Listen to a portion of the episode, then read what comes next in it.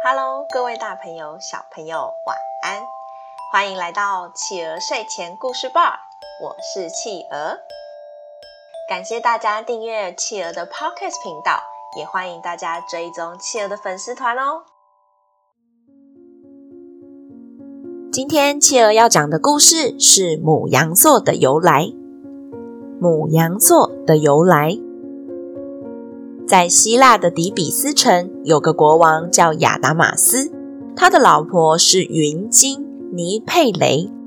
尼佩雷生了两个孩子，王子名字叫普里克索斯，公主叫海伦。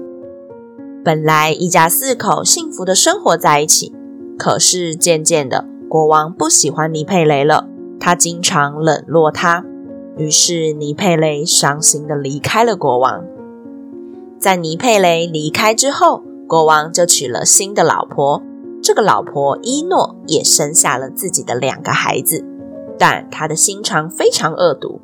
哼，我现在有了自己的孩子，我一定要想办法把普里克索斯和海伦处理掉，让我的孩子继承王位。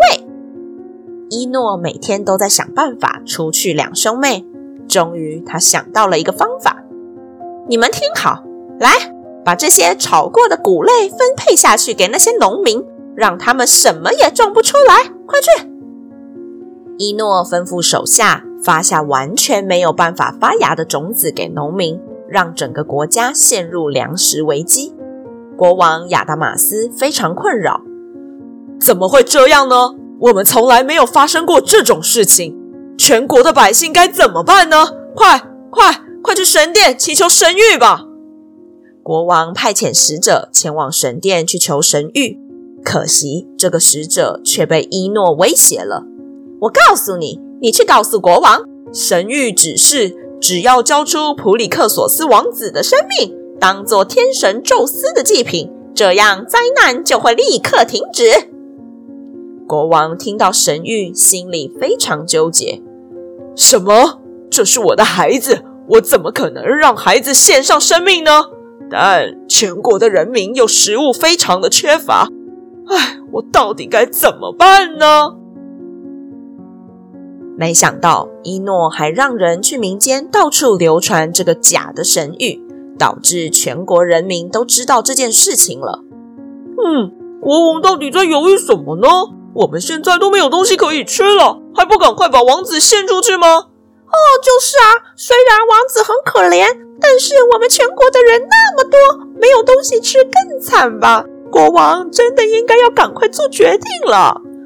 唉，真的，牺牲王子一个人就可以救全国，根本就不用思考了呀。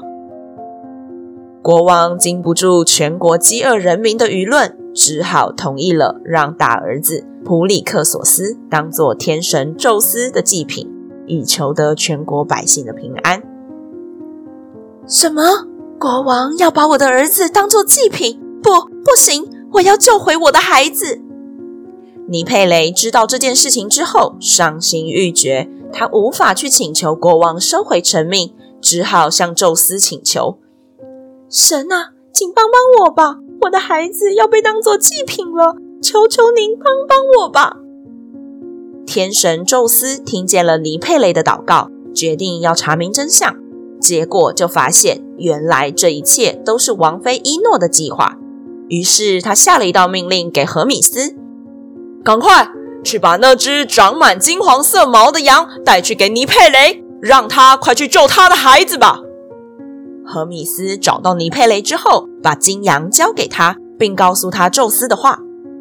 尼佩雷带着金色的羊飞到献祭的地方，他召唤了云雾。笼罩了自己的儿子普里克索斯和女儿海伦，并把他们拉到天空上，坐上了金色的羊，逃出了希腊。